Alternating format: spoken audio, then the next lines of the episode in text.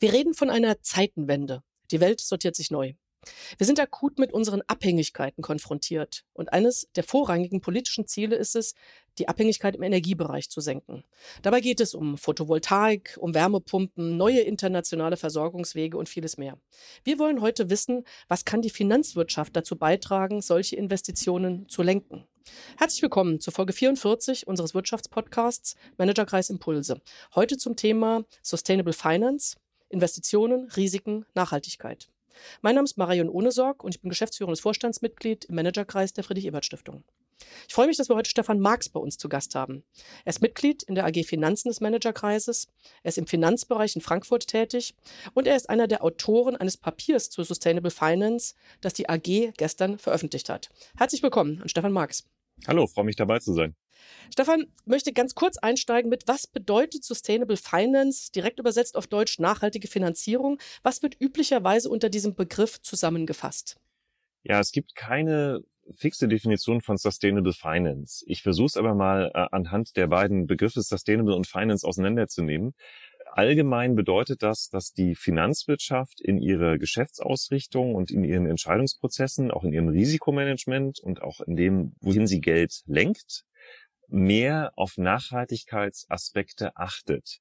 Und dann kommen wir gleich vielleicht zu einer ersten Abkürzung, E, S und G, nämlich Environmental, Social and Good Governance, also Umweltfaktoren, soziale Faktoren und ja. Faktoren, die sich zum Beispiel mit Menschenrechten beschäftigen oder mit Lieferketten, aber auch mit der Frage, wie funktioniert eigentlich eine Firma intern? Wie ist es da eigentlich mit der Diversität, zum Beispiel mit Frauen in Entscheidungspositionen? Also solche Fragen werden stärker in den, in den Blick genommen, auch in der Finanzwirtschaft.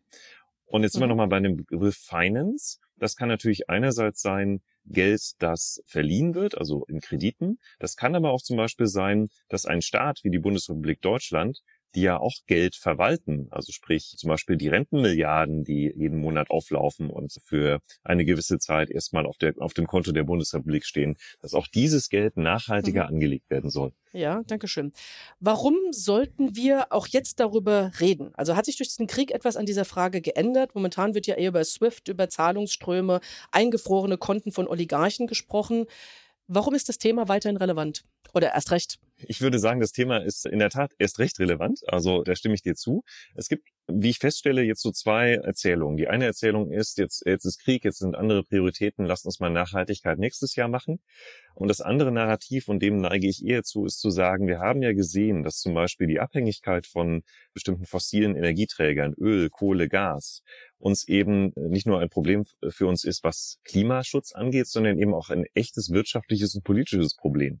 Das mhm. heißt also, der, der Umstieg in die erneuerbaren Energien soll ja jetzt noch schneller funktionieren, als wir es eigentlich schon vorhatten. Und natürlich auch Risiken wie zum Beispiel Anlage von Geld in Ländern, die keinen besonders guten Menschenrechts-Track Record haben, also sprich, wo auf Menschenrechte nicht so stark geachtet wird. Das stellt sich eben langfristig als Problem raus. Also daher wäre meine Antwort, die aktuelle politische Lage durch den russischen Angriffskrieg auf die Ukraine weist eher darauf hin, dass wir noch mehr auf ESG achten sollten, mhm. statt weniger. Ja. Wir kommen gleich nochmal zu Risiken und dem, was du gerade gesagt hast, aber fangen wir nochmal mit der Lenkung von Investitionen an. Darum geht es ja bei Sustainable Finance. Ja. Also inwieweit ist es möglich, Kapitalflüsse sozusagen politisch zu lenken? Wie können Kapitalflüsse zu einer nachhaltigeren Wirtschaft neu ausgerichtet werden, um eben auch die aktuelle Transformation zu unterstützen und de facto auch zu beschleunigen? Ja, zunächst mal geht es in der Politik, und ich glaube, es ist auch der richtige Ansatz, um mehr Transparenz. Also es soll ja. deutlicher werden für Anlegerinnen und Anleger, aber auch natürlich für Managerinnen und Manager. Wo ist eigentlich das Geld, was zum Beispiel eine Bank verleiht oder das ein, ein Vermögensverwalter in bestimmte Unternehmen steckt, in die Aktien dort steckt? Wo ist da eigentlich das Geld und was macht das Geld? Also welche Art, jetzt sind wir bei Klima, von Emissionen finanziert das? Mittlerweile sind ja sehr viele schlaue Leute damit beschäftigt, auch durchzurechnen, wenn ich zum Beispiel einen Euro in einen Großkonzern stecke, wie viel Prozent davon sind wirklich nachhaltig angelegt?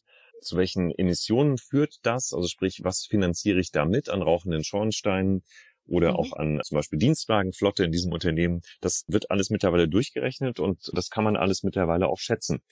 Und letztlich geht es darum, das offener darzustellen und klarer zu machen, dein Euro, den du hier in die Wirtschaft steckst, egal ob du ihn anlegst oder Geld damit verleihst, der führt zu bestimmten Effekten, sowohl mhm. beim Klima als auch in weiteren Umweltfragen oder eben auch, wie wir eben schon ange angerissen haben, im Sozialen. Ja, also es geht ja darum, einerseits diese Themen, also sozusagen in die Geschäftsausrichtung generell einzubeziehen. Es geht aber ja auch darum, Risiken einzupreisen, also Risiken bei Investitionen, bei der Kreditvergabe zu berücksichtigen. Wir hatten, als wir die Diskussion über das Papier begonnen haben, eher an Umweltrisiken, Klimaschutz, äh, externe Effekte gedacht. Und jetzt haben wir ja neue sozusagen Risiken durch den Krieg, durch drastisch gestiegene Preise, unterbrochene Lieferketten. Kannst du etwas genauer dazu sagen, welche Risiken gemeint sind und wie das funktioniert mit dem Einpreisen? Ja, das ist äh, sehr interessant. Ich muss zugeben, ich bin selber kein Risikomanager und selber auch kein Mathematiker, aber ich habe in den letzten Jahren sehr, sehr viel Zeit mit Risikomanagern verbracht. Also mit diesen seltsamen Wesen, die tatsächlich rechnen können.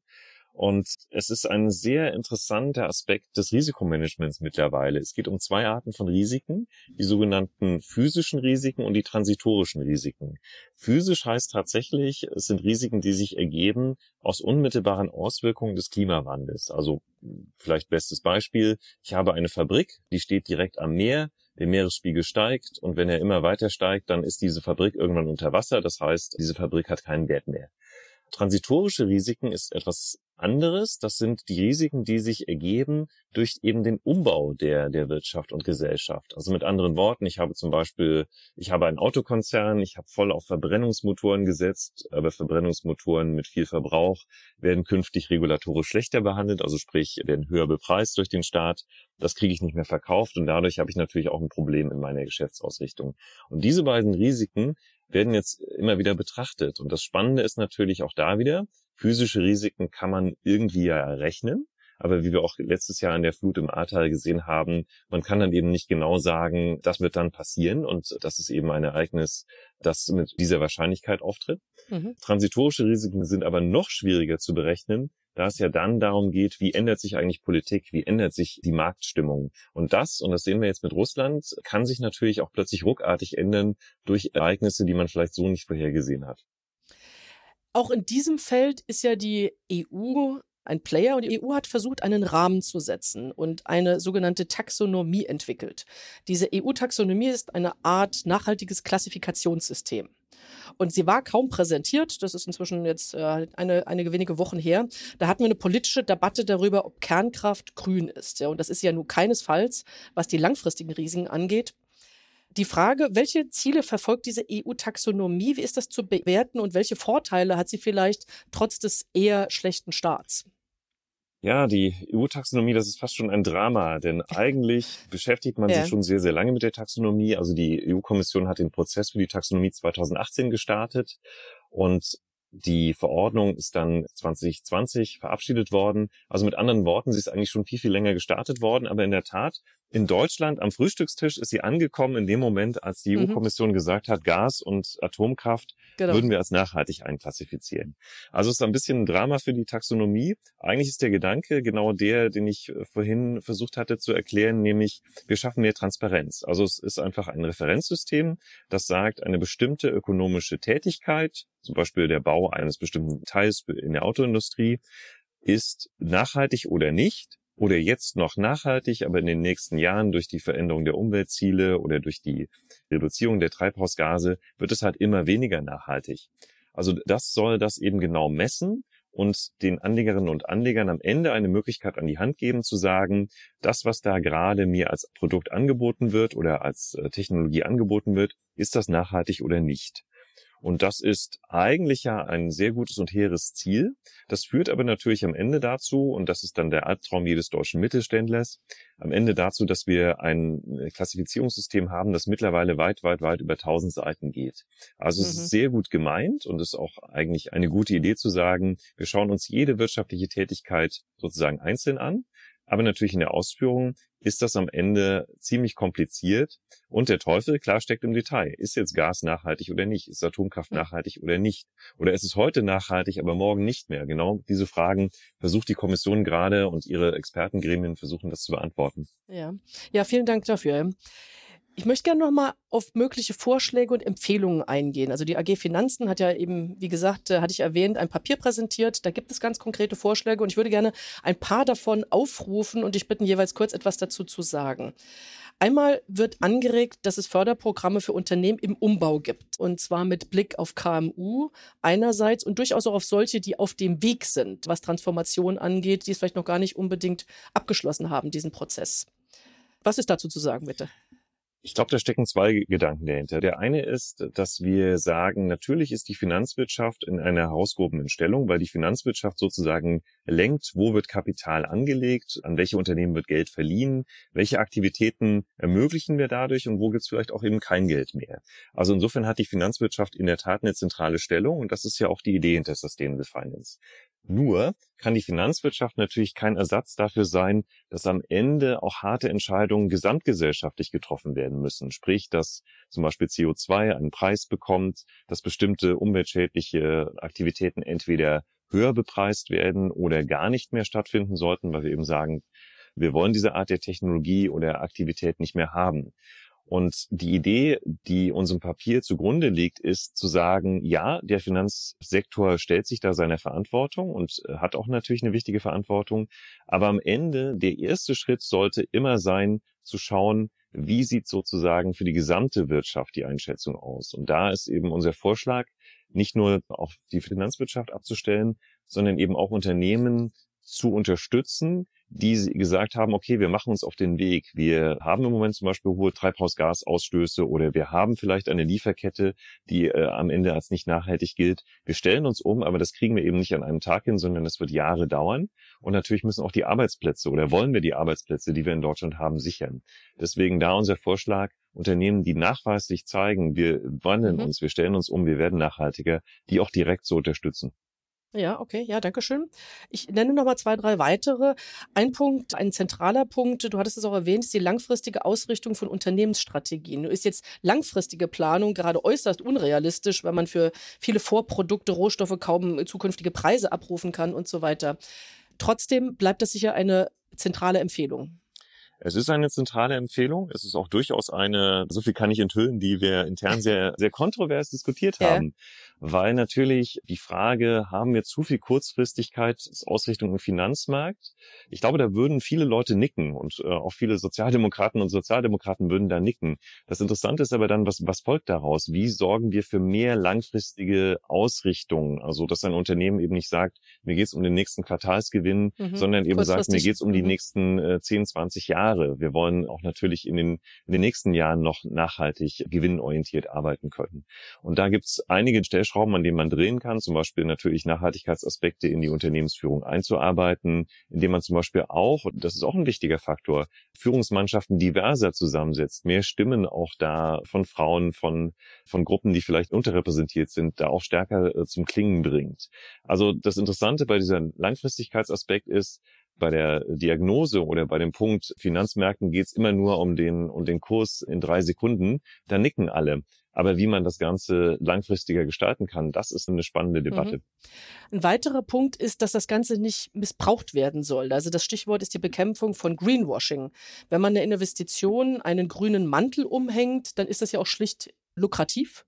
Aber das ist natürlich genau das, was wir nicht wollen. Was lässt sich dagegen tun? Auch das ist eine Sache, die man auf, wo man vieles machen kann. Es ist ähnlich, wie ich es gerade gesagt habe. Also in der Diagnose, dass Greenwashing oder auch Social Washing, wie sich das jetzt mittlerweile nennt, ein mhm. Problem werden kann und dass es das vielleicht auch mittlerweile schon gibt. Da sind sich alle einig. Aber dann genau das zu bekämpfen, dafür wurde hat man ja zum Beispiel die Taxonomie geschaffen, indem man eben sagt, es gibt verbindliche, staatlich festgelegte Kriterien, aus denen sich keiner rausmogeln kann und sagen kann, aber ja, ich bin doch total nachhaltig, weil ich bei mir gibt's nur noch nachhaltigen Fisch in der Kantine. Das ist eben auch Teil des Ganzen. Mehr Standards, mhm. klarere Regeln, die natürlich am Ende die Unternehmen nicht abwürgen sollen, aber die eben klar genug sind, damit man sich daran orientieren kann und die man auch nachprüfen kann.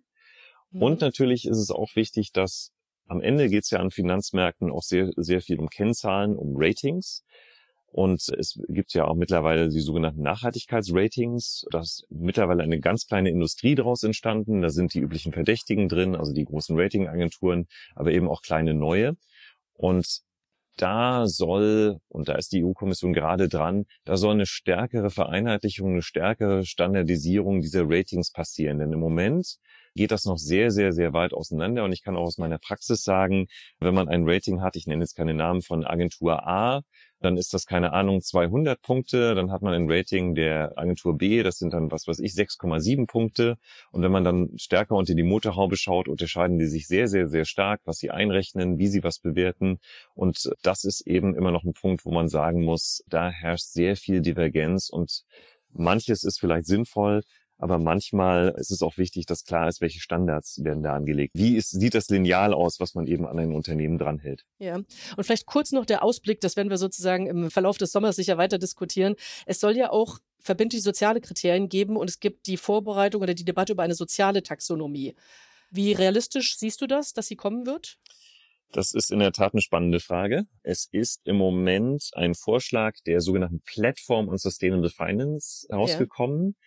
Das ist das Expertengremium, das die Kommission berät bei der Gestaltung der Taxonomie, denn die Taxonomie ist ja tatsächlich ein, ein lebendes Produkt. Ich habe ja schon gesagt, es ändert sich auch im Zeitverlauf. Und die Idee ist, und wir würden das auch unterstützen, also zumindest die Autoren des Papiers, es soll eine Sozialtaxonomie neben die Umwelttaxonomie treten. Also eben auch klare Kriterien, Messzahlen, Kenngrößen. Was ist eigentlich eine soziale oder auch gute Unternehmensausrichtung, Unternehmensführung? Ist das realistisch, dass das kommt? Es gibt starke Stimmen, die sagen, das kann jetzt nicht auch noch kommen, weil die Wirtschaft ja schon so sehr belastet ist. Meine persönliche Meinung, aber darüber kann man sehr lange streiten und übrigens auch durchaus im sozialdemokratischen Umfeld. Ja. Am Ende, glaube ich, ist es wichtig, dass man soziale Kriterien einbezieht, dass man nicht nur auf Umwelt guckt, sondern eben auch auf die Frage, wie sieht's aus mit Lieferketten, Menschenrechten, Arbeitnehmerinnenrechten und so weiter. Aber ob das so schnell kommt, da mache ich jetzt ein großes Fragezeichen dran. Ich finde es gut. Mhm, sehr spannend, ja, vielen Dank. Abschließend natürlich in jedem Fall noch der Verweis auf unsere geplante Konferenz, bei der wir das weiter vertiefen und diskutieren werden. Wir laden am 16. Mai nach Berlin ein, beziehungsweise online, um genau diese Debatte weiterzuführen. Es wird dabei sein Dr. Sabine Mauderer, Vorstand der Deutschen Bundesbank und unter anderem auch Joachim Schuster, Abgeordneter des Europäischen Parlaments. Vielleicht noch abschließend die Frage an dich. Welche Botschaft sollte von diesem Treffen ausgehen? Welches Ziel verfolgen wir? Ich glaube, das Wichtige ist, dass die EU-Agenda, die wir ja haben zum Thema äh, nachhaltiges Finanzsystem oder Sustainable Finance, dass auch nochmal deutlicher wird, auch in der deutschen Wirtschaft, auch im deutschen Mittelständlern, dass das eben kein Behinderungsinstrument ist. Also nicht so nach dem Motto, da kommt wieder eine neue Regel aus Brüssel und dann muss ich das auch noch erfüllen, dann muss ich 1500 Seiten Taxonomie lesen und wer weiß, ob meine Bank mich noch finanziert. Das sind natürlich Sorgen, die muss man auch ernst nehmen und mit denen muss man umgehen. Aber am Ende geht es ja darum, wirklich den, den Umbau der Wirtschaft positiv zu unterstützen, Geld dafür zur Verfügung zu stellen und tatsächlich auch gemeinsam da Lösungen zu entwickeln. Und wenn ich mir wünschen dürfte, was am Ende aus der Veranstaltung rausgeht, ist, dass in Berlin klar ist, was sind die Ideen, an denen in Brüssel gerade gearbeitet wird und mhm. dass bei uns in der deutschen Wirtschaft vielleicht nochmal auch klarer wird, dass ja, es mag eine zusätzliche Belastung sein an manchen Stellen, aber es ist auch eigentlich gemeint als eine Aufmunterung, beim Umbau in eine nachhaltige und soziale Wirtschaft auch wirklich voranzukommen und dafür auch Geld zur Verfügung zu stellen. Vielen Dank, das ist ein gutes Schlusswort. Vielen Dank. Vielen Dank an Stefan Marx für diesen Überblick, für den Einblick in die Finanzwelt und eben auch in die finanzielle Seite des Umbaus der Wirtschaft auf dem Weg auch zur Nachhaltigkeit. Wir laden nach Ostern wieder ein zu einer neuen Folge unseres Wirtschaft-Podcast Managerkreis Impulse. Sie können sich schon auf Katrin Suda freuen, mit der wir über Geopolitik sprechen werden. Und ich möchte noch erwähnen, das äh, Impulspapier ist unter anderem natürlich abrufbar auf der Seite des Managerkreises www.managerkreis.de. Hören Sie gerne wieder bei uns hinein. Tschüss und alles Gute. Danke, tschüss.